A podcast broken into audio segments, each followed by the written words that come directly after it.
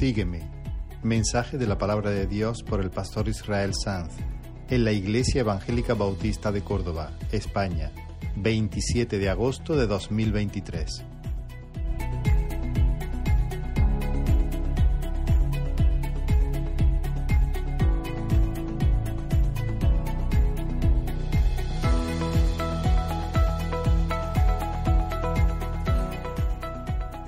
Pues vengo aquí una vez más para presumir, para jactarme del Señor Jesús, por supuesto. Tras un paréntesis de varias semanas, queremos retomar la, serie que hemos titulado Vida en su nombre, que está basada en, en el Evangelio de Juan. Ya hemos dicho que el propósito del apóstol Juan al escribir el Evangelio es llevar a, a, sus lectores a la convicción de que Jesús es el Cristo, el Hijo de Dios, y para que crean en Él, para que descansen toda la vida en Él y para que creyendo entonces posean, participen, disfruten de la vida eterna. Y en los dos últimos mensajes de la serie hemos considerado el, carácter de Juan y el testimonio de Juan. En cuanto a su carácter dijimos, hablamos de él como un hombre magnánimo, como un alma grande, una persona que se hizo cargo de ser quien era, ni más ni menos, ni más es decir, no sucumbió a la tentación de la soberbia, pero tampoco menos. No cayó en la tentación de la pusilanimidad, sino que se hizo cargo de ser quien era y vivió de acuerdo a la vocación y al designio y, al, y a la dignidad que Dios le había dado. En cuanto a su testimonio, dijimos que habló la verdad sobre Cristo. Juan el, eh, Juan el Bautista decía de él, yo no soy el importante, el importante es el que viene después de mí. Yo soy el que lo anuncia, yo soy como una especie de redoble de tambores que suena antes de que salga en escena el importante. Yo soy un hombre, él es el Hijo de Dios. Yo bautizo con agua, él bautiza con el Espíritu Santo. Yo llamo al arrepentimiento, pero es, es él el, quien, el que levanta, arranca extirpa y termina con el pecado. Él es el Cordero de Dios que quita el pecado del mundo. Y hoy vamos a ver cómo Dios comienza a formar un pequeño círculo de discípulos que hoy son millones en todas las naciones. Y os invito a leer la palabra del Señor en Juan capítulo 1, versículos del 35 al 51. Tendréis el texto en pantalla. Juan capítulo 1, versículos, a partir del versículo 35 leeremos hasta el final del capítulo. Y dice la palabra del Señor. El siguiente día otra vez estaba Juan, está hablando aquí del Bautista, y dos de sus discípulos. Y mirando a Jesús que andaba por allí, dijo, He aquí el Cordero de Dios. Le oyeron hablar los dos discípulos y siguieron a Jesús. Y volviéndose Jesús y viendo que le seguían, les dijo, ¿qué buscáis? Ellos le dijeron, Rabí, que traducido es maestro, ¿dónde moras? Les dijo, venid y ved. Fueron y vieron dónde moraba y se quedaron con él aquel día porque era como la hora décima. Andrés, hermano de Simón Pedro, era uno de los dos que había, habían oído a Juan y habían seguido a Jesús. Este halló primero a su hermano Simón y le dijo, hemos hallado al Mesías, que traducido es el Cristo. Y le trajo a Jesús. Y mirándole Jesús dijo, tú eres Simón, hijo de Jonás, tú serás llamado Cefas, que quiere decir Pedro. El siguiente día quiso Jesús ir a Galilea y halló a Felipe y le dijo, sígueme. Y Felipe era de Bethsaida, la ciudad de Andrés y Pedro. Felipe halló a Natanael y le dijo, hemos hallado a aquel de quien escribió Moisés en la ley, así como los profetas, a Jesús, el hijo de José de Nazaret. Natanael le dijo, ¿de Nazaret puede salir algo de bueno? Le dijo Felipe, ven y ve. Cuando Jesús vio a Natanael que se le acercaba, dijo de él, he aquí un verdadero israelita en quien no hay engaño. Le dijo Natanael, ¿de dónde me conoce? Respondió Jesús y le dijo, antes que Felipe te llamara, cuando estabas debajo de la higuera, te vi. Respondió Natanael y le dijo, Rabí, tú eres el Hijo de Dios, tú eres el Rey de Israel. Respondió Jesús y le dijo, porque te dije, te vi debajo de la higuera, ¿crees? Cosas mayores que estas verás. Y le dijo, de cierto, de cierto os digo, de aquí adelante veréis el cielo abierto y a los ángeles de Dios que suben y descienden sobre el Hijo del Hombre. Vamos a orar un momento, Señor. Como siempre necesitamos tu ayuda para leer tu libro Necesitamos, Señor, ese, colirio que viene de lo alto, esa obra iluminadora de tu Espíritu Santo. Y te la pedimos, Señor. Gracias por el gozo, el privilegio, la alegría que tú nos das de abrir tu palabra, Señor, y exponernos a ella. Pero te pedimos, Señor, que tú obres, tú sanes, tú conviertas nuestros corazones, Señor, a ti, en el nombre de Jesús. Amén. Aparecen en estas líneas un total de siete personajes. Juan el Bautista, Andrés, un discípulo anónimo, Jesús, Simón Pedro, Felipe y Natanael. Sin embargo, yo voy a pedir que a medida que los personajes van apareciendo y desapareciendo, no le quiten los ojos de encima a Jesús. Vamos a mirar a Jesús. Y tengo la esperanza de que mientras le miras, le veas. ¿Entiendes eso? Que mientras le miras, el Señor alumbre los ojos del entendimiento y dé un vuelco tu vida. Cambie por completo. El Señor puede poner hoy un cántico nuevo en tu boca. En el nombre del Señor y con su ayuda, mi intención es mostrarte a un Cristo que cuatro cosas. Un Cristo que recibe, un Cristo que transforma, un Cristo que exige y un Cristo que se revela, que se nos da. Y esos van a ser los cuatro puntos de este mensaje. Un Cristo que recibe, un Cristo que transforma, un Cristo que exige y un Cristo que se revela, que se nos da. Vamos entonces con nuestra imaginación a las riberas del Jordán. Juan el Bautista está allí con dos de sus discípulos, uno de ellos se llama Andrés, el otro mm, no sabemos su nombre. Juan no lo dice y la mayoría de los comentaristas piensan que Juan no lo dice porque es él. Es Juan mismo, el apóstol Juan, Em, hay ciertas razones que no tenemos tiempo de considerar. Yo creo que también que se trata del apóstol Juan. De repente Jesús aparece en la ribera del Jordán como había hecho el día anterior, y, pero esta, en esta ocasión no se dirige a Juan, simplemente camina por allí. Y el Bautista, Juan el Bautista, lo mira, lo ve, se le queda mirando y entonces mira a, sus dos discípulos y les dice, he aquí, ahí lo tenéis, Él es el Cordero de Dios. Y yo imagino que esos dos clavaron sus ojos en Jesús nuevamente. Jesús está caminando y ahora no solamente Juan lo observa, sino Juan y sus dos discípulos se le quedan mirando al Señor. Y empieza a, latir fuertemente el, el corazón en sus pechos. Yo imagino que ellos entendieron inmediatamente, mientras sopesaban las palabras de su maestro Juan el Bautista, entendieron que esas palabras eran un empujón para que se levantaran y siguieran a Cristo. Hoy, chicos, tenéis que cambiar de rabí. Imagino la alegría de Juan, porque Juan era un hombre maduro, porque Juan era un alma grande. Juan no era un hombre que quería ser el ombligo del mundo. Juan era un hombre que quería ser fiel. Imagino la alegría de Juan cuando vio a esos dos levantarse y seguir a Jesús. Su ministerio había sido todo un éxito. Y ese es, esa es la alegría de todo maestro cristiano, de todo predicador, de todo pastor, de todo padre, de toda madre cristiana, que oyéndole a él o oyéndole a ella, los que escuchan sigan a Jesús.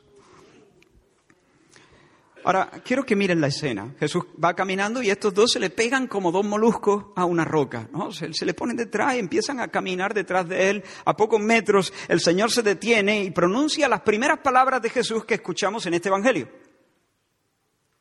Hasta ahora no hemos escuchado palabras de Jesús, pero ahora Jesús pronuncia estas palabras. ¿Qué buscáis? Esto es lo primero que Jesús dice en el Evangelio de Juan. No es lo primero que Jesús dijo, pero son las primeras palabras de Jesús registradas en este Evangelio. ¿Qué buscáis? ¿Queréis algo? ¿Qué deseáis?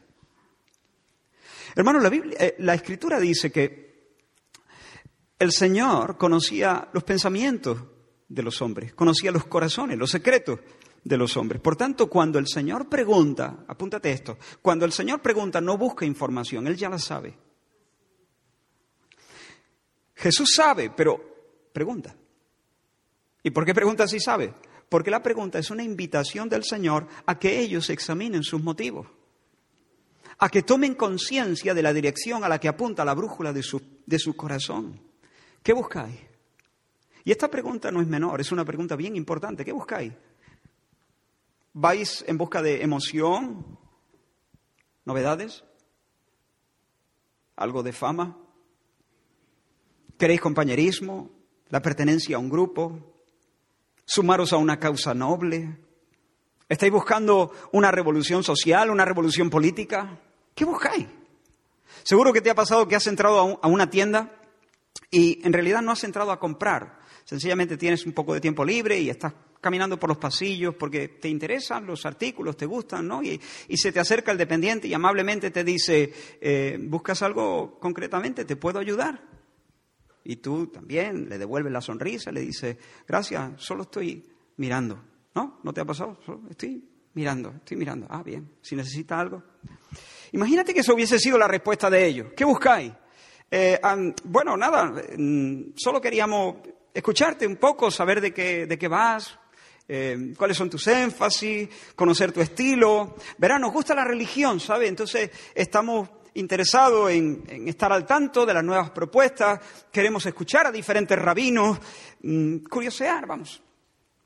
¿Qué hubiera pasado si esa, hubiese sido la respuesta de Soto?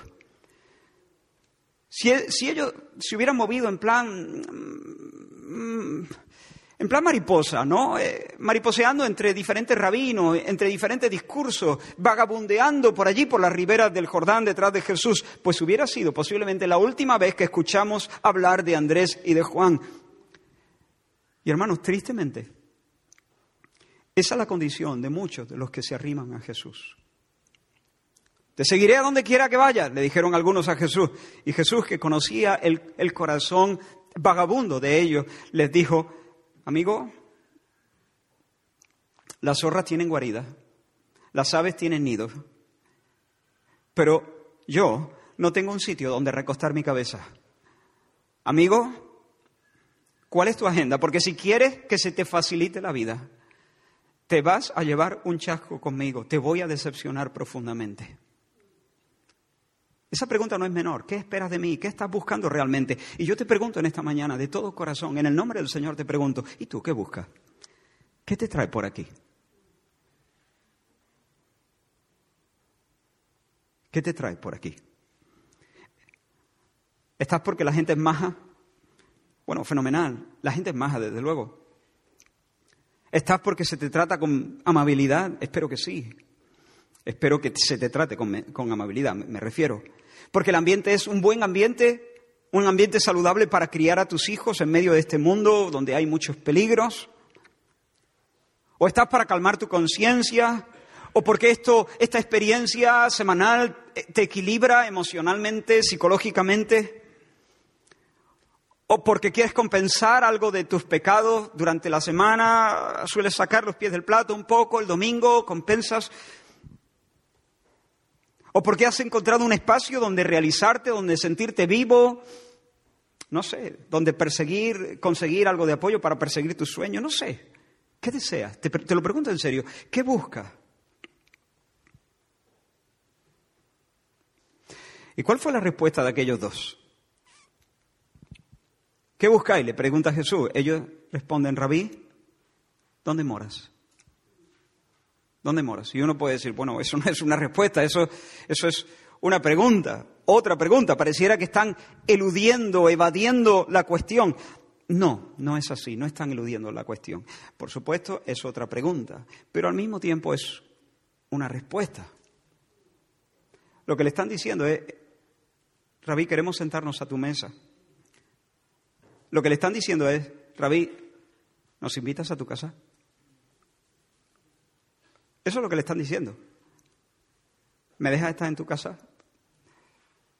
Nos podrías invitar, queremos tener compañerismo, queremos cultivar una amistad, queremos conocerte. Te estamos buscando a ti. Te estamos buscando a ti. Eso me recuerda la, respuesta de, esta, de estos dos. Me recuerda una expresión de la Sulamita en el Cantar de los Cantares. En uno de los cantos, la enamorada dice, y lo leo en otra versión porque me gustó cómo, lo, dice esta versión. Dice, amor mío, le dice la enamorada al, novio, ¿no? amor mío, dime a dónde llevas a pastar tu rebaño. Dime a dónde lo llevas a descansar al mediodía. Si me lo dices, podré estar a tu lado. No, tendrá que, no tendré que estar buscándote a escondidas entre los rebaños de tus amigos como una mujer que lleva velo. Es decir, dime dónde está La Reina Valera lo dice así, ¿dónde apacientas, dónde sesteas al mediodía? Dímelo, porque si yo sé dónde está, me voy allí, voy a ir a tu encuentro. Entonces preguntar dónde moras, de alguna manera, es decir, pues Señor, queremos estar contigo. Te estamos buscando a ti. Queremos pasar un rato íntimo. No quiero hablar en este pasillo. Eh, invítame a tu casa. ¿Me podrías invitar a tu casa? Y hermanos, el cristianismo, el cristianismo va de eso.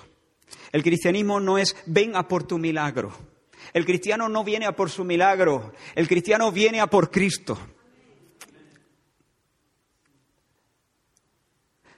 No quiere salir de aquí con un milagro puesto, quiere salir de aquí con Cristo abrazado, lleno de Él.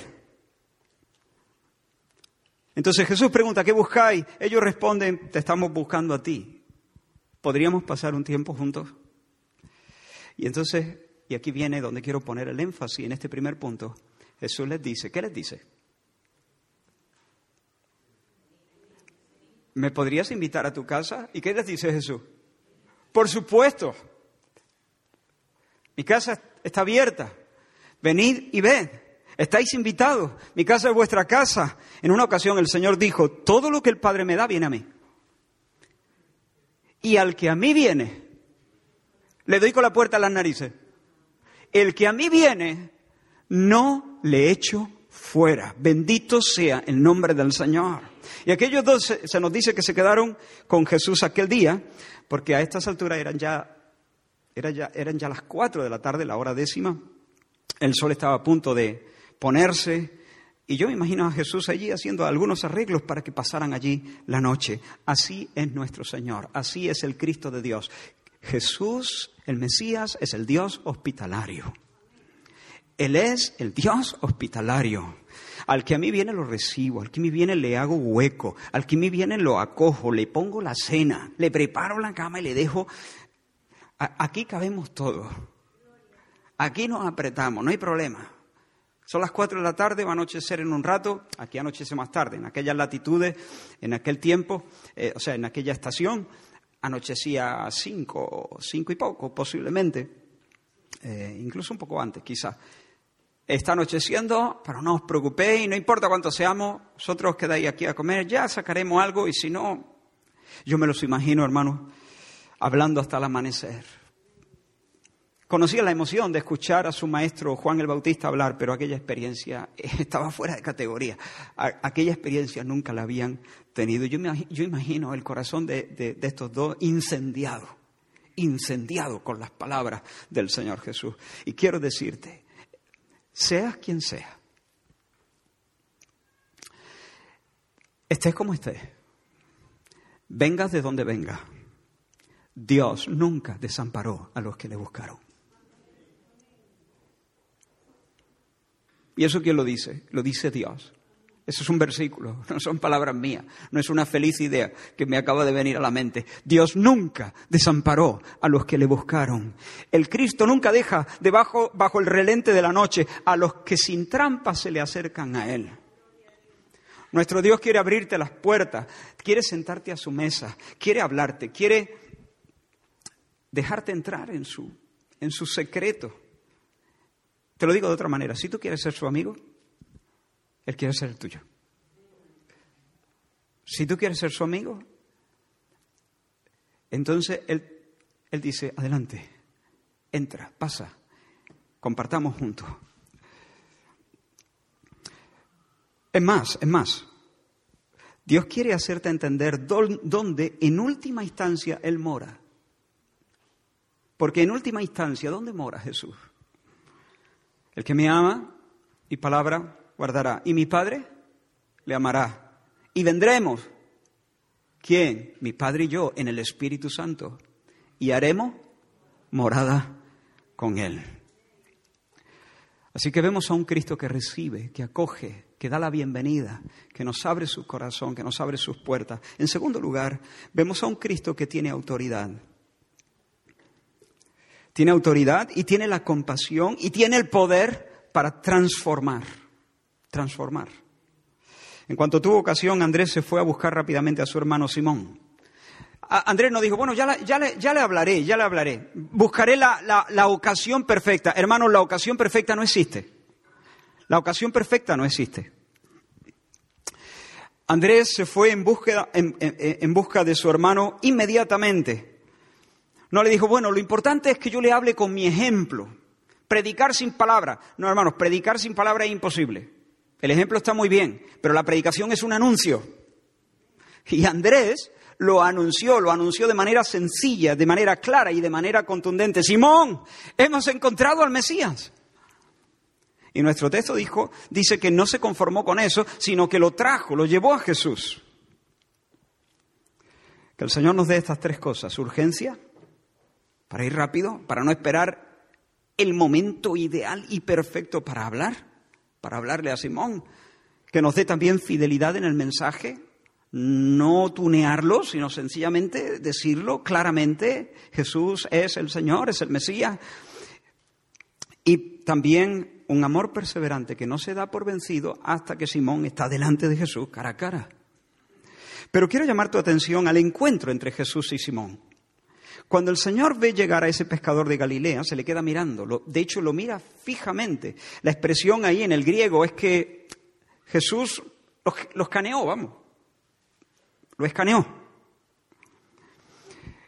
Y, bueno, la escritura dice en el libro de Hebreo, dice, no hay cosa creada que no sea manifiesta en su presencia.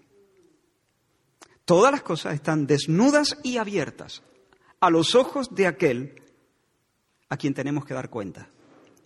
El libro de Apocalipsis presenta a Jesús como con ojos de llama de fuego, unos ojos penetrantes, ¿no? Así que el Señor, cuando mira a Pedro, en base a su divinidad, él conoció cada pliegue del alma de Simón. Y a pesar de conocer la impulsividad de ese hombre y la inestabilidad de su carácter y la falta de madurez y su potencial olímpico para meter la pata, no le dijo, Simón, eres un potrillo indómito y un bocaza. Vas a balbucear como un niño chico y dirás disparates en el monte de la transfiguración, estarás a punto de matar a un hombre con tu espada, a punto de ahogarte en el lago por causa de tu incredulidad y lo peor de todo, después de decir que vas a dar tu vida por mí, me negarás tres veces. Todas esas cosas estaban abiertas delante de los ojos de aquel a quien tenemos que dar cuenta, pero Jesús no le dijo ninguna de ellas. Jesús conocía sus lagunas, sus flaquezas, sus inconsistencias, pero le miró y le dijo, Cefas, Cefas será tu nombre. Te llamarás piedra, roca, piedra. Y hermano, eso es maravilloso. En primer lugar, porque de esa manera Jesús está, está manifestando su autoridad sobre Pedro. Le está diciendo, tú eres mío, yo tengo derechos sobre ti. Nombrar es un ejercicio de autoridad. Escucha este texto, Isaías 43. Así dice el Señor, creador tuyo, oh Jacob, y formador tuyo. No temas, porque yo te redimí, te puse nombre, mío eres tú. Yo tengo autoridad sobre ti, eres mío, por eso te pongo nombre. Te pongo nombre y es una señal, es una expresión de mi autoridad y mi derecho sobre ti. Y Satanás reclama a ese hombre, igual que te reclama a ti. Igual que reclamaba Josué, sumo sacerdote. Está lleno de manchas, ha pecado, es mío. Pero ahora el Señor pone un nombre, Cefas. Te llamarás Cefas y de alguna manera le está diciendo, tú no eres de Satanás, tú no eres para Satanás, tú eres mío, mío eres tú. Te pongo nombre. Pero además, la asignación de un nombre nuevo nos habla de una transformación íntima. Y el sobrenombre piedra implica dos cosas. En primer lugar, implica que Dios se había propuesto forjar en ese pescador, en ese hombre impetuoso, en ese hombre inestable, un hombre, un santo de carácter firme, estable y seguro. En segundo lugar, el sobrenombre piedra implica que Dios le había escogido como uno de sus apóstoles encargados de echar el fundamento de la nueva Jerusalén. En otras palabras, eres Simón y serás llamado piedra, porque yo soy tu Dios y te reclamo mío. eres Simón y serás llamado piedra, porque voy a hacer de ti un hombre estable, firme y sólido como una roca.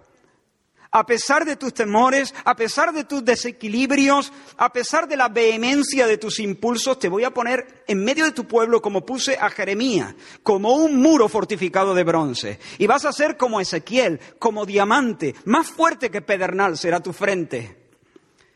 Y además, serás llamado piedra porque tus días de pescador están llegando a su fin. Te he escogido como perito arquitecto para poner los cimientos de mi reino. Ahora, solo un paréntesis aquí. Pedro no se llama Pedro, Pedro por ser él mismo la piedra. Él no es la piedra, él no es el fundamento sobre la que descansa la iglesia. En este sentido, la Biblia no deja lugar a duda. La piedra o el fundamento es Jesucristo. El apóstol Pablo dijo, nadie puede poner otro fundamento que el que está puesto, el cual es Jesucristo, Primera de Corintios 3:11. ¿Está claro? El mismo Pedro, predicando años más tarde, en Hechos capítulo 4 dice, este Jesús es la piedra reprobada por vosotros los edificadores, la cual ha venido a ser la piedra angular, la cabeza del ángulo, y en ningún otro hay salvación. Es decir, Pedro no se llama Pedro por ser él mismo la piedra, sino porque le tocaba providencialmente en el llamamiento de Dios colocar la piedra por medio de su enseñanza apostólica. Hermanos, el diablo se especializa en señalar nuestros defectos. El diablo es un especialista en colgarnos al cuello el estigma de nuestros pecados, de recordarnos como, como a, a Jeremías, que somos solamente unos niños. Dios le dijo, no digas soy un niño, ¿no? Que no sabemos hablar, como Moisés decía, yo no sé hablar, que somos como saltamontes delante de nuestros enemigos, como dijeron los espías, que no somos mejores que nuestros padres, como dijo Elías cuando se tiró debajo de aquel arbusto. El diablo nos recuerda todo eso y nos quiere poner mm, todo eso como, como un estigma. Y la cosa es que es verdad, es que es verdad. Somos pequeños, somos débiles, somos pecadores, no somos mejores que nuestros padres, pero Satanás escupe esas verdades a nuestro rostro para matar nuestra esperanza, para burlarse de nosotros y para destruirnos. Él nos dice, tú eres el hombre de ojos sucios, tú eres la mujer envidiosa, tú eres el amargado entre los amargados, y así de esa manera nos arrincona y nos, intenta estropear para, para, caminar en pos del Señor. Pero miente, Satanás miente. No miente porque estas cosas sean falsas, ya he dicho que son verdaderas. Miente porque no dice toda la verdad. Porque no pinta el cuadro entero. Porque intencionalmente se olvida de Dios. Cuando el Cristo encara a Pedro, encara a Simón, no le dice, tú no eres Simón, tú eres Pedro. No, no le dice eso. ¿Qué le dice? Tú eres Simón, pero también serás llamado Pedro. Pedro es un sobrenombre, de hecho. El Señor no está anulando la humanidad y el temperamento de Pedro. Lo que el Señor anula es el estropicio que ha cometido el pecado. Pero la humanidad y el temperamento queda ahí. Y la gracia viene sobre todo eso. El Señor no está anulando la humanidad y el temperamento de Pedro, está transfigurando todo eso, está llevándolo a la madurez. Seguirás siendo tú, pero te voy a santificar, te voy a moldear, te voy a llevar a un sitio donde nunca imaginaste estar. De hecho, el mismo Pedro, décadas después, al escribir su segunda carta, se presenta así, segunda de Pedro, capítulo 1, versículo 1, Simón Pedro, siervo y apóstol de Jesucristo. Simón Pedro nombre que me dio mi papá y el nombre, el sobrenombre que el Señor Jesús no me escupió a la cara, sino que me puso como una corona. De nuevo, quien quiera que sea, como sea que hayas venido, tal vez, seguramente serás un saco de imperfecciones como yo, pero Jesucristo es el Dios presente que renombra. Él es el Salvador que convierte el alma, que hace sabios a los sencillos, o lo digo de otra manera, a los tontos.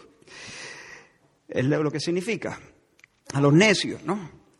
que hace esforzados a los débiles, que hace audaces a los pusilánimes, que hace templados a los viciosos, castos a los lascivos, agradecidos a los amargados, generosos a los egoístas, diligentes a los vagos, amables a los ariscos. Escucha, el Señor hace amables a los ariscos.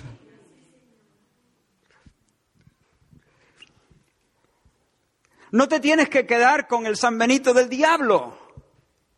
Sí, vale, eres un arisco, estupendo. Estupendo no. Estupendo no. Es una tragedia ser un arisco. Pero el Señor renombra las cosas.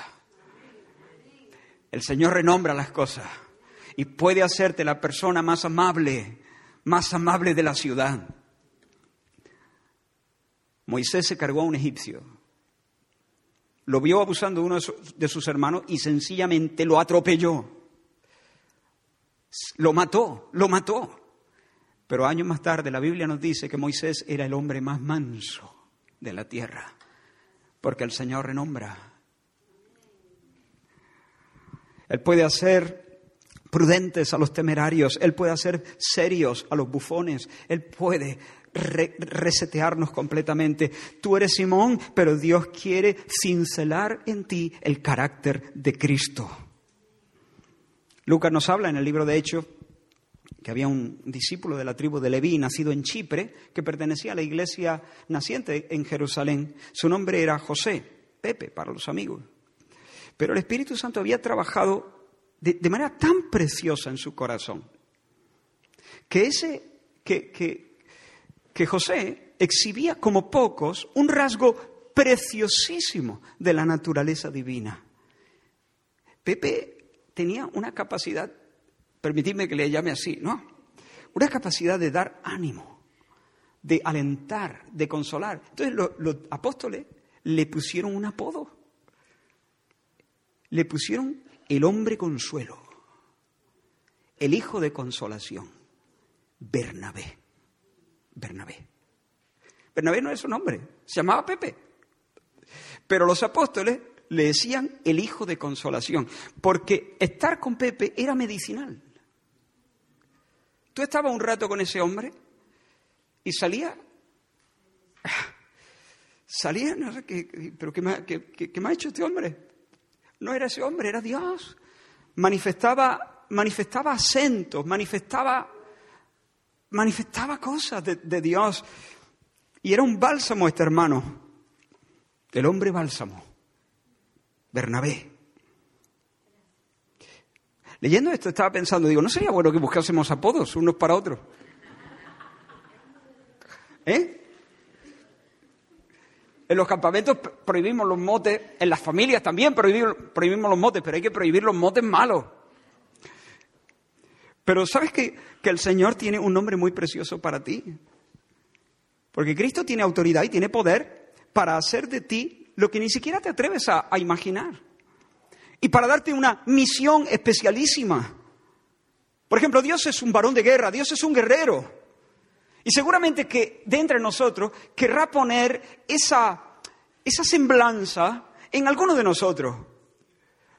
Y a lo mejor algún Pepe de aquí pues tendremos que apodarlo guerrero, león, león, ¿no?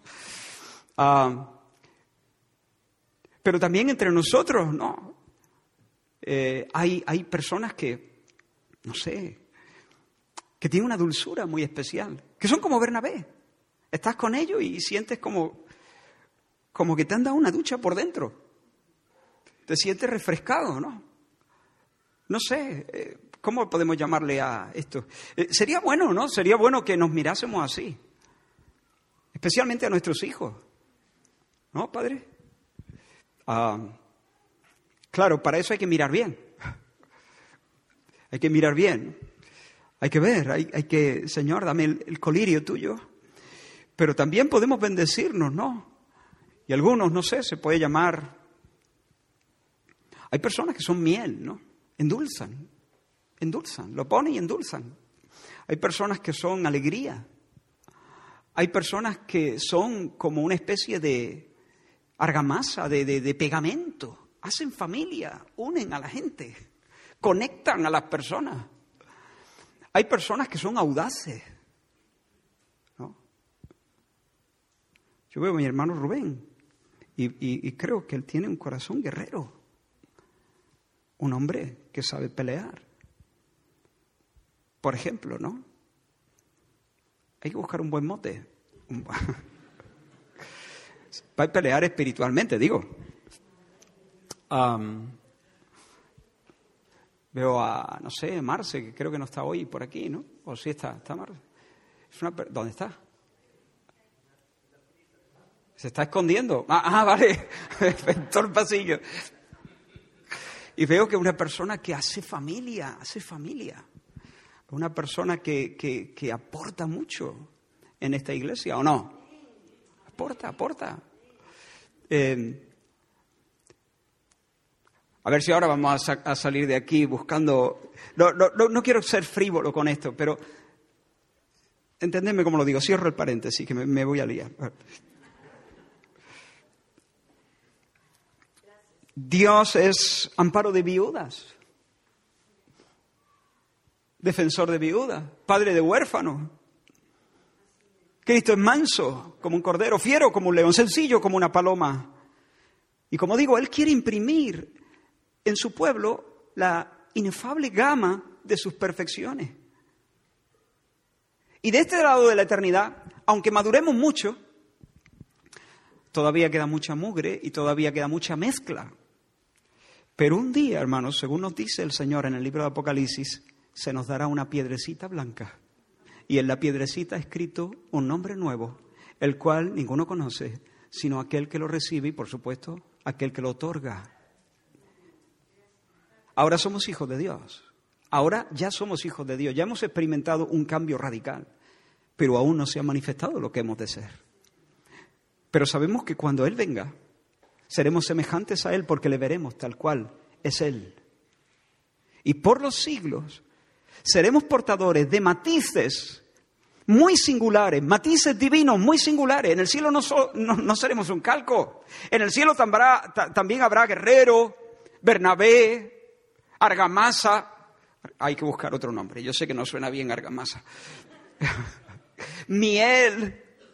Y todos juntos en la congregación estaremos eh, pintando el cuadro completo del Cristo pero cada uno tendrá un saborcito, algo muy, muy, muy particular. Y podremos gozarnos en el Señor al contacto con nuestro hermano. Pero, pero cuando Él venga, ya no habrá mugre, ya no habrá mezcla, ya no habrá nada del viejo hombre. Y experimentaremos la libertad completa de tener un corazón santificado. Así que vemos hasta aquí a un Cristo que recibe, que acoge, que da la bienvenida a los que le buscan. Entonces tú puedes venir aquí lleno de vergüenza por cosas que han pasado en tu vida, por cosas que has hecho, por cosas muy malas, muy feas, por traiciones muy profundas. Pero yo te digo, en el nombre del Señor, no te descartes. Si tú vienes sin trampa al Señor, si vienes sin trampa, si estás curioseando, si vienes con una agenda entonces no. Pero si vienes sin trampa, buscando al Señor realmente, entonces el Señor te dice, bienvenido, yo también quiero ser tu amigo.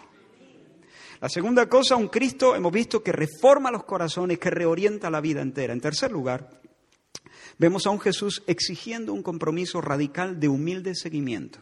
Jesús, dice, el siguiente día quiso Jesús, Jesús ir a Galilea y halló a Felipe y le dijo, sígueme. Menuda predicación. Una palabra. Una orden, por cierto. Porque es una orden. Jesús no le dice, te sugiero que me siga. Jesús tampoco le dice, ¿te gustaría seguirme? ¿Querrías probar? Pruébalo.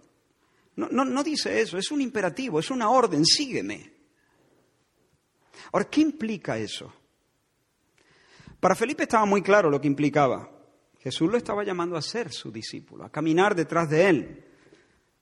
Felipe, te estoy llamando a romper tu agenda, a darle un vuelco a tu vida entera, a cambiar de aires completamente, a enrolarte en la aventura de ser mi aprendiz, a vivir a mi lado.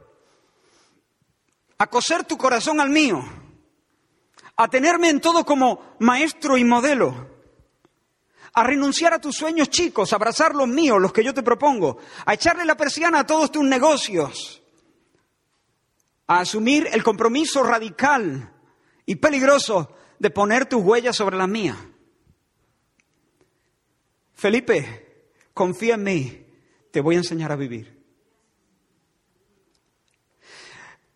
En aquellos días los maestros, los discípulos literalmente caminaban detrás de los, de los maestros. Cuando Jesús le dijo, sígueme, se lo dijo literalmente, ponte detrás y venga.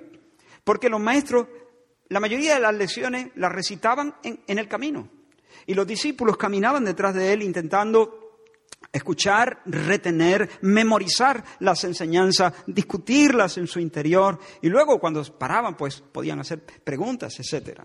O podían también hacerlas eh, en el camino. Pero la pregunta es, hoy día, ¿cómo se sigue a Jesús?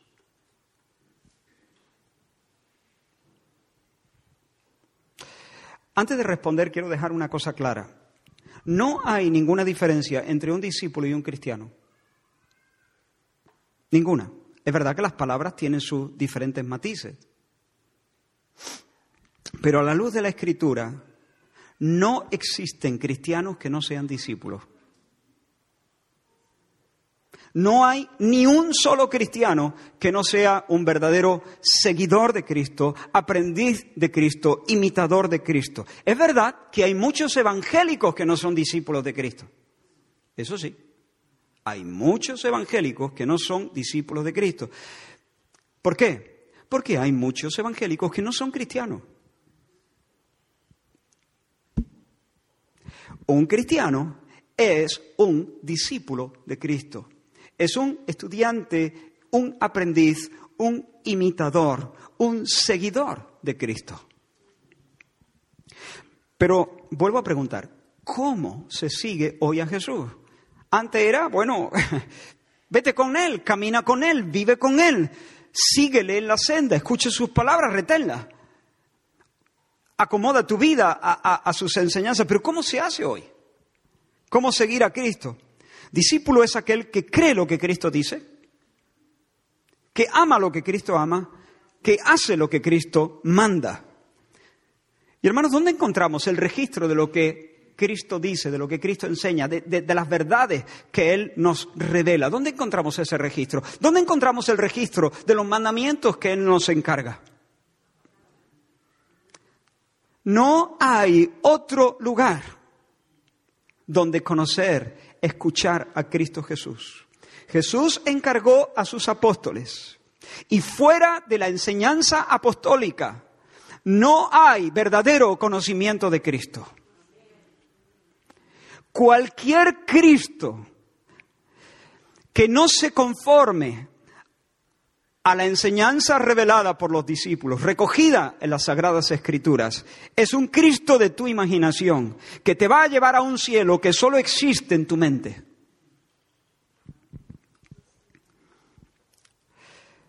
Entonces, ¿cómo se sigue a Cristo hoy? Pues hermanos, oyendo la voz de Cristo en las palabras inspiradas de las Escrituras, entendiéndolas en virtud del ministerio sobrenatural del Espíritu Santo creyéndolas, celebrándolas y obedeciendo la doctrina apostólica. Hay un canto que aprendimos de chico y es un canto muy bonito que dice una verdad como un templo. Dice, lee la Biblia y ora cada día. Ora cada día. Lee la Biblia y ora cada día si quieres crecer. Y está bien, es una verdad. Pero hermanos, he constatado ya hace tiempo que hay personas que leen la Biblia y oran cada día y nunca crecen. Leen, oran y no crecen. ¿Por qué?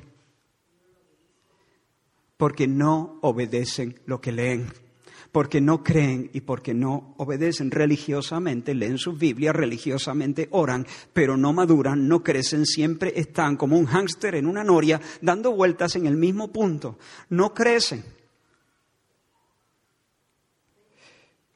Por supuesto que el discípulo de Cristo medita en la escritura, Para, un discípulo la Biblia no es un libro en un estante. La Biblia es un libro que, que va gastándose. Gastándose en el sentido de sus páginas. Sus páginas están trabajadas. Están llenas de, de, de, de sus huellas. Incluso, incluso manchadas tal vez con sus lágrimas. Para el discípulo la palabra de Dios es el pan, es su pan diario, porque ahí es donde ve a Jesús. El, el llamamiento es sígueme. ¿Y ahora qué hago? Verle, contemplarle, saber cómo piensa, saber cómo siente, escuchar el pulso del Señor Jesús, poner mi oído en su pecho. ¿Dónde está su pecho? Aquí Él se ha revelado. Y, dependiendo del Espíritu Santo que mora en mí y que me y que me alumbra el entendimiento para entender lo revelado. Entonces, ir creciendo en el conocimiento del Señor. Pero cuando el discípulo lee la verdad o lee el mandamiento, entonces se acomoda. Por ejemplo, si un discípulo lee la enseñanza de Cristo a través de la pluma del apóstol Pablo, el encargado, el delegado de Cristo, y el apóstol Cristo a, través de Pablo le dice, hijos, obedeced en el Señor a vuestros padres porque esto es justo, honra a tu padre y a tu madre para que te vaya bien. El discípulo, aunque tenga padres un poco caprichosos y un poco necios, cree de todo corazón que es el, el sendero que el Señor le propone para la verdadera felicidad. Y si por lo que sea lucha y si alberga dudas, entonces le dice, Señor, albergo dudas, estoy luchando, veo que en mi corazón no hay el mismo sentir que hay en tu, en tu corazón y lo lamento muchísimo. Confieso mi pecado, Señor, acércame a ti, moldea mi mente, cambia mi corazón, salte con la tuya, vénceme, Señor. Y luego, si le ha faltado el respeto a sus padres, entonces pide perdón al cielo y pide perdón a sus padres y solemnemente resuelve dejar atrás toda rebeldía y desacato y llegar a la hora que sus padres le dicen ¿Por qué? Porque es un seguidor de Cristo. El discípulo al, al leer Colosenses 3:19, maridos, amad a vuestras mujeres y no seáis ásperos con ellas. Se detiene y examina. No examina el griego, pues, aquí no hace falta mirar el griego del texto.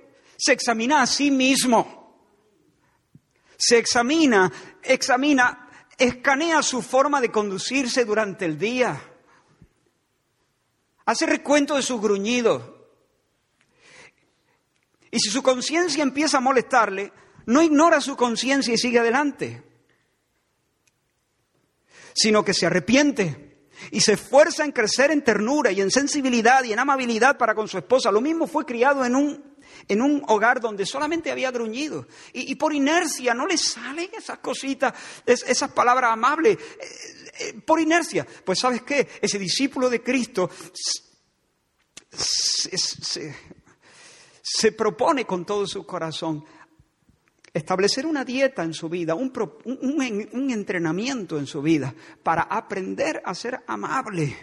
Ya se las apaña como pueda, pero crece en amabilidad. Lo mismo cuesta, ¿eh? Lo mismo cuesta, pero lo hace de todo corazón y avanza. Cuando hay personas, cuando hay discípulos de Cristo, los discípulos de Cristo crecen y se les nota. La senda de los justos es como la luz de la aurora, que va en aumento y se nota o no. El sol a las nueve de la mañana está en un sitio y a las once en otro, y a la una en otro, y a las siete en otro. La senda de los justos, la senda del discípulo es como la luz de la aurora, como la luz del amanecer. Va en aumento, se mueve, se nota, y es muy evidente cuando hay una persona que toma la palabra, y un canto de niños también, ¿no? Dice, me gusta la Biblia, porque leo y obedezco, la leo y obedezco, dice el canto, ¿no? La leo y obedezco. Exacto, cuando yo la leo y obedezco, con mis tropiezos, con mis trompicones, con, mis topetazos con la esquina, con mis eh, temores, con mis incoherencias, pero con un corazón realmente rendido y sincero, el Señor me lleva en triunfo el Señor me, transforma, nos va transformando. Y no solamente vamos siendo más parecidos a Jesús, vamos siendo más felices, más llenos, vamos también ministrando a las personas que tenemos a nuestro alrededor.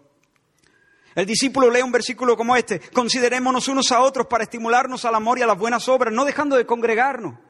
Y entonces se propone no dejarse de congregar. Y si, y si es un jefe de familia, porque es cabeza del hogar, entonces se propone, yo y mi casa, toda mi casa el domingo, vamos a congregarnos con los hermanos. Y, y eso va a ser la prioridad.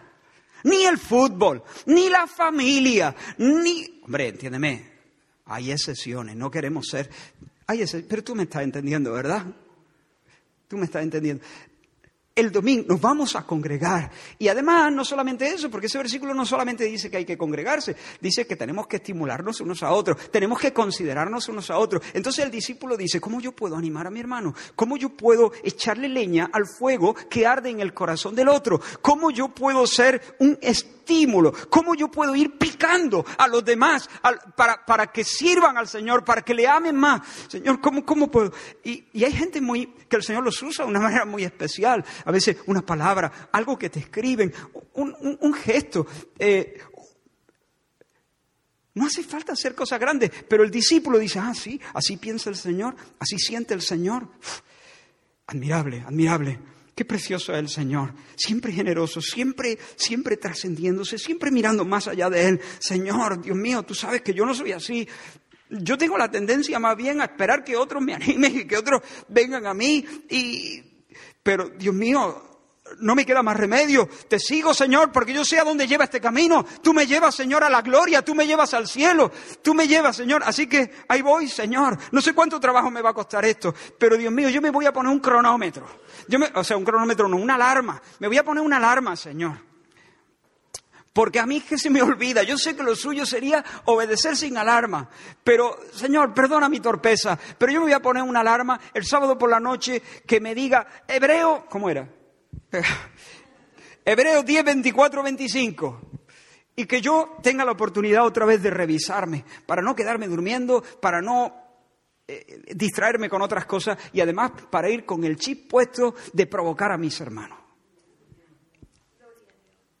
el discípulo y lo pone en práctica. No se ponga el sol sobre vuestro enojo, otra alarma. A eso de las 8 de la tarde, cuando está escondiéndose el sol ya, otra alarma. Sí, porque somos torpes. ¿Cómo, cómo vamos a hacerlo? Sed benignos unos con otros, misericordiosos, perdonando uno a otro. Oh Señor, esto sí que me va a costar. A esa persona también tengo que perdonarla, por supuesto, sígueme. Y así, contemplando al Señor, al meditar en su verdad y andar en sus mandamientos, somos transformados, somos transformados a la misma imagen y somos ensanchados para experimentar más y más de Dios. El discipulado, hermano, no tiene más misterio. El concepto es bien sencillo. El discipulado se trata de decir amén al Señor y decirnos no a nosotros mismos. Ya está.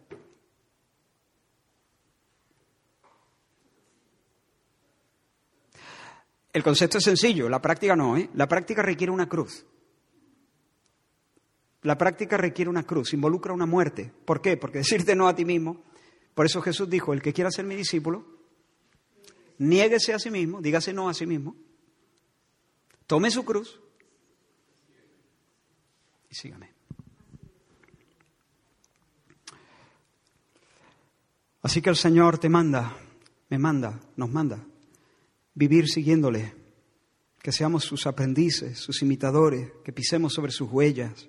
Y si nosotros pisamos sobre sus huellas nos vamos a ser avergonzados. Hermanos míos, necesitamos volver a tomar conciencia de la radicalidad del discipulado cristiano. Queremos ser una congregación de discípulos, hermanos. Proponte eso. Tenemos que ser una congregación de aprendices, radicales, torpes, vale, pero discípulo sincero del Señor. No tengas miedo, no tengas miedo. Yo no puedo hacer esto, ni yo tampoco. Pero el Señor te enfuerza. Sé que esa palabra no existe, pero me gusta. El Señor dice, todo lo puedo en Cristo que me enfuerza, que, que me fortalece, ¿no? Que me empodera, ¿no? Esa palabra me gusta menos, ¿no? Que emite vigor en mí. Cristo lo, hace por su Espíritu. Entonces no tengas miedo, no tengas miedo. Abre la Biblia, contempla al Señor. Eh, pon en la columna de la, coge un, cuadernito, un folio, una pizarra en tu habitación, lo que tú quieras, y empieza a poner verdades. Y tú, yo tengo que creer eso porque soy un discípulo de Jesús. Y si no creo eso, entonces voy a ponerme delante del Señor pidiéndole la gracia de tener un corazón creyente y que el Señor fortalezca mi fe para que eso vibre en mi corazón y me haga bailar. Y luego tengo que obedecer esto, los mandamientos, las cosas que el Señor demanda, ponla en otra columna y de Señor, mi, mi plan de vida es seguirte en estas cosas. Por ejemplo, dice que trabajando así demos para los necesitados, ¿no? Como dice el Señor, es más bienaventurado dar que recibir. Y entonces el discípulo dice, anda, yo pensaba que todo el dinero que yo ganaba era para mí. Y ahora el Señor me, me, está diciendo que tengo que trabajar no solamente para tener para mí, sino para compartir con otras personas. Y que es más bienaventurado dar que recibir. Mira, así es el corazón del Señor. A partir de ahora voy a, a a rehacer mi presupuesto, a rehacer mi presupuesto. Y voy a empezar a, tener una partida para dar, sin que se entere mi izquierda, para dar. Y de esa manera, cuando, cosas sencillas, hermano, cosas sencillas, no te ha visitado ningún ángel, viste la gloria del Señor en las páginas de la Escritura y asumiste un programa de seguimiento para parecerte al Señor, para imitar al Señor. Y cuando tú empiezas a hacer eso, el corazón se te ensancha y la vida entera va cambiando. No quiero detenerme más aquí porque el tiempo ha avanzado rápido. Algunos dirán, bueno, rápido para ti. Hermano, no tengas miedo, no tengas miedo del seguimiento de Jesús. Si no lo podemos hacer con nuestra fuerza. Pero vosotros, yo os digo lo que, lo que dice el apóstol Juan, vosotros tenéis la unción del santo. Si eres hijo de Dios, tú tienes la unción del Santo. La unción es el Espíritu. El Señor no nos ha dado un espíritu de cobardía, sino de poder, de amor y de dominio propio por la presencia suya en nuestros corazones. Así que adelante, no tengas miedo. El Señor te dice, no tengas miedo, yo te ayudo, yo te ayudo. Y por último, hemos visto a un Jesús que acoge, que transforma y que exige un compromiso radical de humilde seguimiento. Por último, en cuarto lugar, vemos a un Cristo que no esconde su identidad, sino que se revela, que se da a conocer. Felipe va en busca de Natanael, al cual la mayoría mm, eh, identifica con el Bartolomé que menciona Mateo, Marcos y Lucas. Y le dice, Natanael, hemos encontrado al Mesías profetizado en las Escrituras del que habló Moisés, del que hablaron los profetas. Hemos hallado al siervo sufriente de Isaías, al hombre sin atractivo que, ejecuta los planes del Señor. Es Jesús, el hijo de José de Nazaret. Aquello sonó como un chirrido, ¿no? Como cuando con un tenedor, un cuchillo le hace al plato. El hijo de José de Nazaret. O sea, Natanel, ¿en serio? ¿De Nazaret? Nazaret era, una población insignificante en un rincón de Galilea de los gentiles, que no se, no se menciona en el Antiguo Testamento. Así que era una ciudad sin pedigrí que no estaba en el radar de, Natanael. No, no, creo que ese sea un comentario despectivo, sencillamente es un comentario de sorpresa. O sea, Nazaret, eh, ¿seguro? ¿Cómo va a salir? O sea, ni siquiera se le menciona. Los profetas dice que, que, se están cumpliendo las profecías, pero nadie habló de Nazaret. Pero hermano, así es nuestro Dios. Él no se siente obligado a hacer lo esperable, sino que Él abre nuevos caminos y nos sorprende y preña de significado lo que es insignificante. Y ya está, así es Dios. Y seguramente Natanael caminó al encuentro de Jesús lleno de dudas. Parecía increíble, por una parte, que después de miles de años esperando al Mesías, justo en ese momento, él tuviera, él tuviera la oportunidad de ver y, palpar al Mesías. Y encima lo de Nazaret lo tendría desconcertado, pero siguió caminando al encuentro de Jesús. Felipe le había dicho, ven y ve, ven y ve. Y eso fue lo que hizo, fue. Pero cuando estaba a pocos metros del Señor, Jesús, en un despliegue de omnisciencia, dijo, ahí viene un verdadero israelita. Porque no todo, no todo judío, no todos los que descienden de Israel, dice Pablo, son israelitas. En otras palabras, lo que Jesús le está diciendo, ahí tenemos a un creyente, ahí tenemos a un verdadero israelita, ahí tenemos a un judío en su interior, ahí, ahí tenemos a uno de los siete mil que el Señor siempre se reserva en todas las generaciones. Un hombre en quien no hay doblez. Y Natanael le dice, ¿de, qué me conoce? ¿Alguien te ha hablado de mí? Y entonces el Señor le dice, no, te conozco de siempre, de siempre, antes que Felipe te llamara te vi debajo de la higuera. Y con esa palabra de conocimiento Jesús hace saltar por los aires todas las dudas de, de Natanael. La Biblia no nos, dijo, no nos dice lo que pasó debajo de la higuera. He hablado de este pasaje en varias ocasiones, no me quiero detener. Pero sin duda el Señor tocó una fibra muy íntima en el corazón de Natanael. A lo mejor Natanael debajo de la higuera había tenido una lucha con el Señor en oración como la que Jacob tuvo en Peniel con el ángel del Señor. Y cuando Jesús le dijo, Natanael, en aquel momento de agonía, en aquel momento de... Yo estaba allí, yo te vi, yo te conozco, yo te conozco, Natanael. Yo sé quién eres, yo sé lo que oras, yo sé lo que ansías, yo conozco tus hambres, yo conozco tus ansias, yo conozco tus lágrimas, yo conozco, yo conozco, yo, yo te conozco. Cuando Jesús le dijo eso, él se supo en presencia del viviente que me ve. Y entonces Natanael irrumpe con una confesión solemne, Rabí, tú eres el Hijo de Dios, tú eres el Rey de Israel, tú eres Dios y Mesías, tú eres mi Dios y mi Rey Salvador. ¿Y qué hizo Jesús? Aceptó la confesión. Es más, alabó a Natanael. Natanael, ¿no necesita que convierta piedras en pan para creerme? No. ¿No, quiere que me suba al pináculo del templo y me lance de ahí para que los ángeles me recojan? Natanael no necesita que convierta el maná, eh, o sea, que, haga llover maná sobre los campos. No. O sea, Natanael, con, con, esta señal, con esta simple señal, ¿crees? Porque te he dicho que te, que te vi debajo de la higuera, ¿crees? No necesitas más. Para mí Jesús está diciéndole, ¿crees, Natanael, con esto? Pues crees bien, porque lo soy. Pero esto acaba de empezar, Natanael. Esto acaba de empezar. Si con esta señal tú has creído, prepárate, amigo, porque vas a ver cosas increíbles. Me has dicho que soy hijo de Dios y el Cristo de Dios. Y dices bien porque lo soy. Estoy usando palabras que Jesús les dijo a sus discípulos, ¿no? En el aposento alto, vosotros me llamáis Señor y Maestro y decís bien porque lo soy. Jesús está aprobando esa confesión de Natanael, pero Jesús ahora la expande. Jesús dice, a partir de ahora vais a ver el cielo abierto y a ángeles de Dios que suben y descienden sobre el Hijo del Hombre. El Hijo del Hombre es el hombre profetizado, el rey profetizado por el profeta Daniel, al cual el anciano de días daría dominio eterno y gloria sempiterna. Y Jesús le está diciendo, a partir de ahora vais a ver a mí, que soy el Hijo del Hombre. Yo soy el Hijo del Hombre, exacto, yo soy el Hijo del Hombre. Y a partir de ahora me vais a ver a mí. Y vais a ver ángeles que suben y descienden sobre el Hijo del Hombre, que soy yo. Y Jesús está haciendo una alusión al sueño que Jacob tuvo centenares de años antes. En una ocasión, el patriarca Jacob se acostó a dormir y, puso una piedra por cabecera, se acomodó allí y se quedó dormido y el Señor le dio un sueño. Y en su sueño veía el cielo abierto y una escalera que tocaba el cielo y que tocaba la tierra. Y ángeles subían y descendían por esa escalera. Básicamente lo que Jacob vio fue que, aunque él no lo hubiera esperado, de hecho cuando se despertó, él dijo, este es un lugar terrible porque Dios estaba aquí y yo no lo sabía.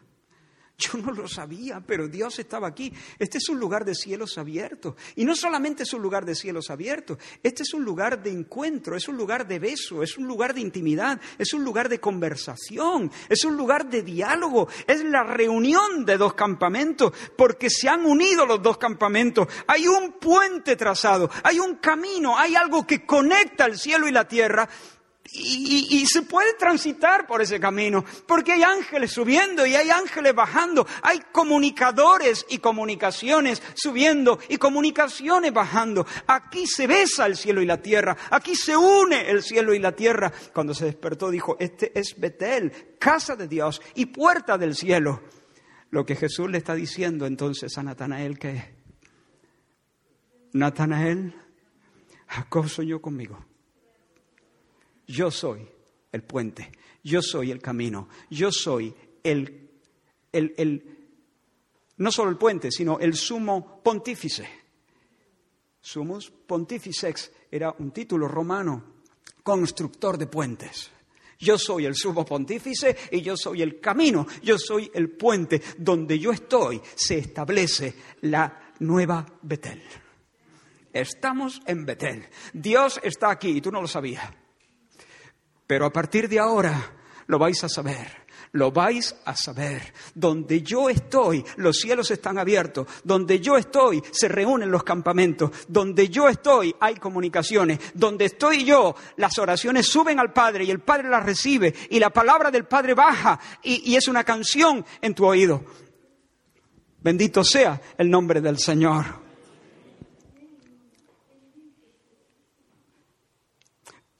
Yo no solamente soy Dios, Natanael, yo soy Dios reconciliando.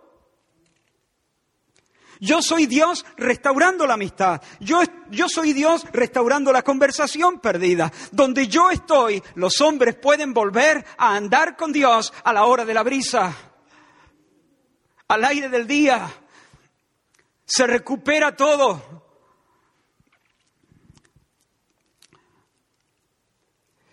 Por lo tanto, y ahora te digo a ti, no confíes en tu justicia. No confíes en tu justicia, no confíes en tu capacidad de adecentarte, no confíes en tus obras, no confíes en eso. Confía en Cristo que se revela, que se nos presenta, que se nos da como el Hijo del Hombre, que une el cielo y la tierra. El que tiene al Hijo tiene la vida. El que no tiene al Hijo de Dios no tiene la vida. Y el Cristo de la cruz es el que resuelve ese asunto y el que nos reúne con Dios, el que nos reconcilia con Dios. Jesús murió por ti. ¿Entiendes eso? Algunas personas, y con esto estoy terminando, algunas personas no entienden esa frase. En una ocasión, una persona con la que, con, la que el Señor me ha regalado una, una muy buena, muy bonita amistad, una amistad creciente, me dijo, bueno, era una persona que conoce, conoce muy bien la escritura. Esa frase, Jesús murió por mí, la podía decir en español, en, en el griego bíblico, en latín, podía predicar de ella, solamente que no la terminaba de entender. Y en una ocasión me dijo, yo cuando leí esa frase, Jesús murió por mí, yo pensaba, Jesús había muerto por amor a mí, en un sentido a favor mío.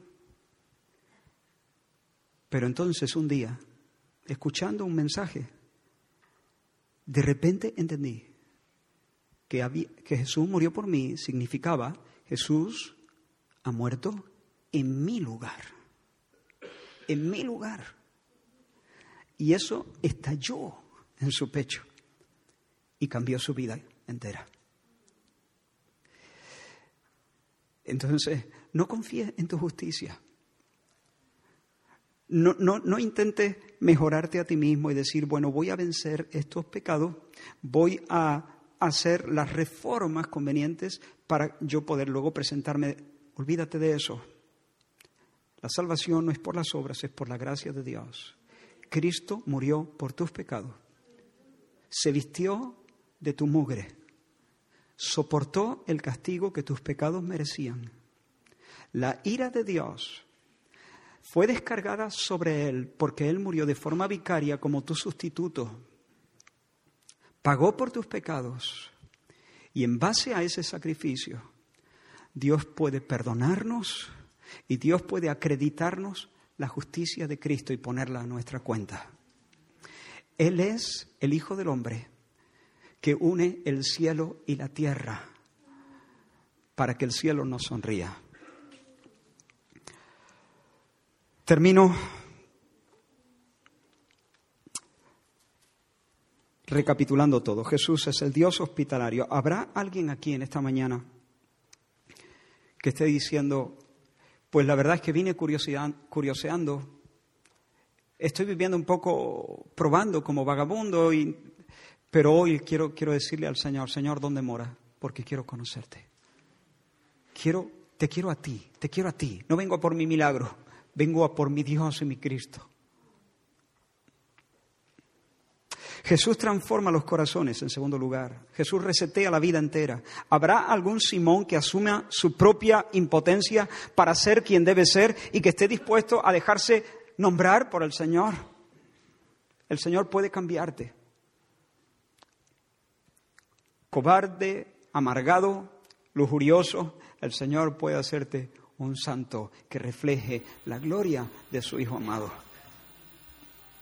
Jesús sigue diciendo, sígueme. ¿Habrá alguien aquí decidido a dejar de jugar a la religión y comenzar a andar poniendo sus pies sobre las huellas de Jesús y portando su cruz? Jesús se revela como Dios y Mesías, como Señor y Salvador, como el dador del cielo y de la vida eterna. ¿Habrá alguien que ponga en Él toda su confianza y no confíes en tus propias obras, en tu propio trabajo?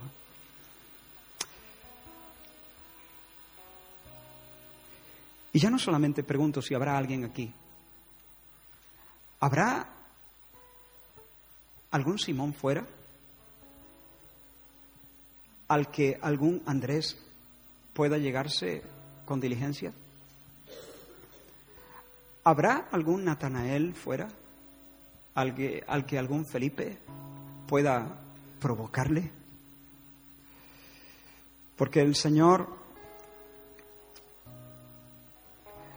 el Señor está trayendo a Jesús las ovejas que, son de Él por elección. Pero el Señor lo hace a través de Andrés y Felipe y Juan el Bautista. Así que profetiza, hijo de hombre, profetiza. Profetiza, hijo de hombre. Y ya verás cómo viven estos huesos. Vamos a orar. Aleluya. Gracias, Señor.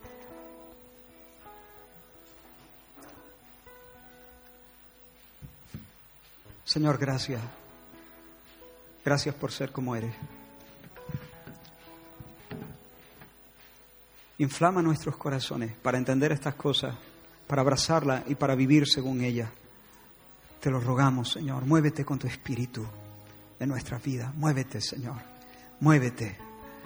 Muévete, Señor. Que esto no, no quede, Señor, en una charla, que no quede en una exposición, que no quede, Señor, en un discurso religioso Señor, que sean palabras de vida, que sean tratos contigo, que sea encuentro contigo, que sea encuentro contigo. Si hay alguien aquí que ha perdido la esperanza de que tú lo recibas, Señor, muéstrale, muéstrale tu rostro, muéstrale, revela, revélale tu, tu bondad, Señor. En el nombre de Jesús. Amén, amén.